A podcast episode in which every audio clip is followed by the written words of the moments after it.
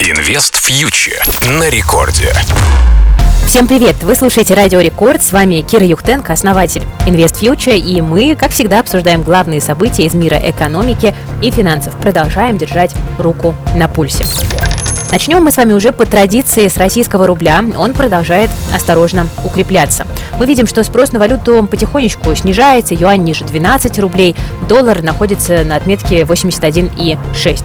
Кстати, аналитики Сбера на этой неделе спрогнозировали, что курс доллара вернется к 74 рублям к концу года на фоне того, что котировки нефти будут расти. Ну, мы Сберу, конечно же, верим. Если говорить про российский фондовый рынок, то он продолжает нам демонстрировать свою силу. Существенно поддержали стоимость э, всего индекса всего российского рынка новости о дивидендах Лукойла и Сбера.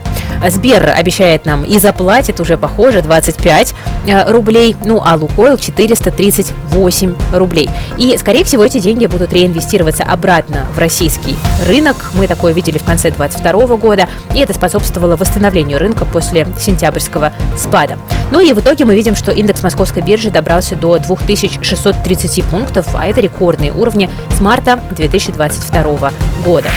Геополитика новых сюрпризов пока не приносит. На фоне мелькают лишь потенциально положительные новости, что добавляет больше позитива на российский рынок. Еще больше позитива.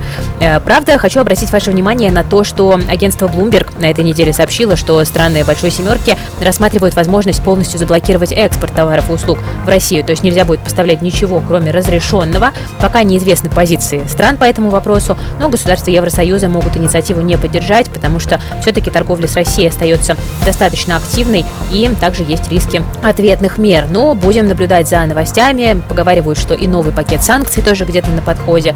Но, скорее всего, там не будет каких-то новых жестких ограничений. Он, вероятно, коснется скорее а, необходимости обеспечить функционирование уже действующих э, пакетов.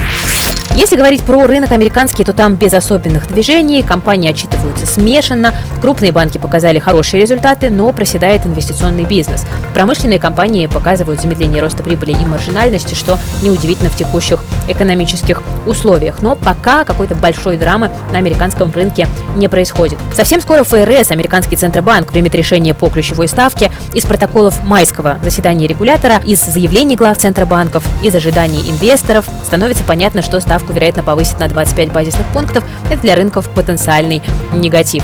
Ну и есть человек, который не унывает, несмотря ни на что. Илон Маск запустил на этой неделе самую тяжелую ракету компании SpaceX Starship Heavy. Старт прошел успешно, но на третьей минуте полета корабль начал неконтролируемо крутиться и все-таки взорвался. Но мы верим, что у Илона Маска получится с его-то упорством. Друзья, на этом сегодня у меня все. Вы слушали Радио Рекорд. С вами была Кира Юхтенко, основатель медиа для частных инвесторов Invest Future и образовательного проекта ИФ Плюс. Берегите себя, своих близких, свои деньги и до встречи ровно через неделю. Инвест Фьючер на Радио Рекорд.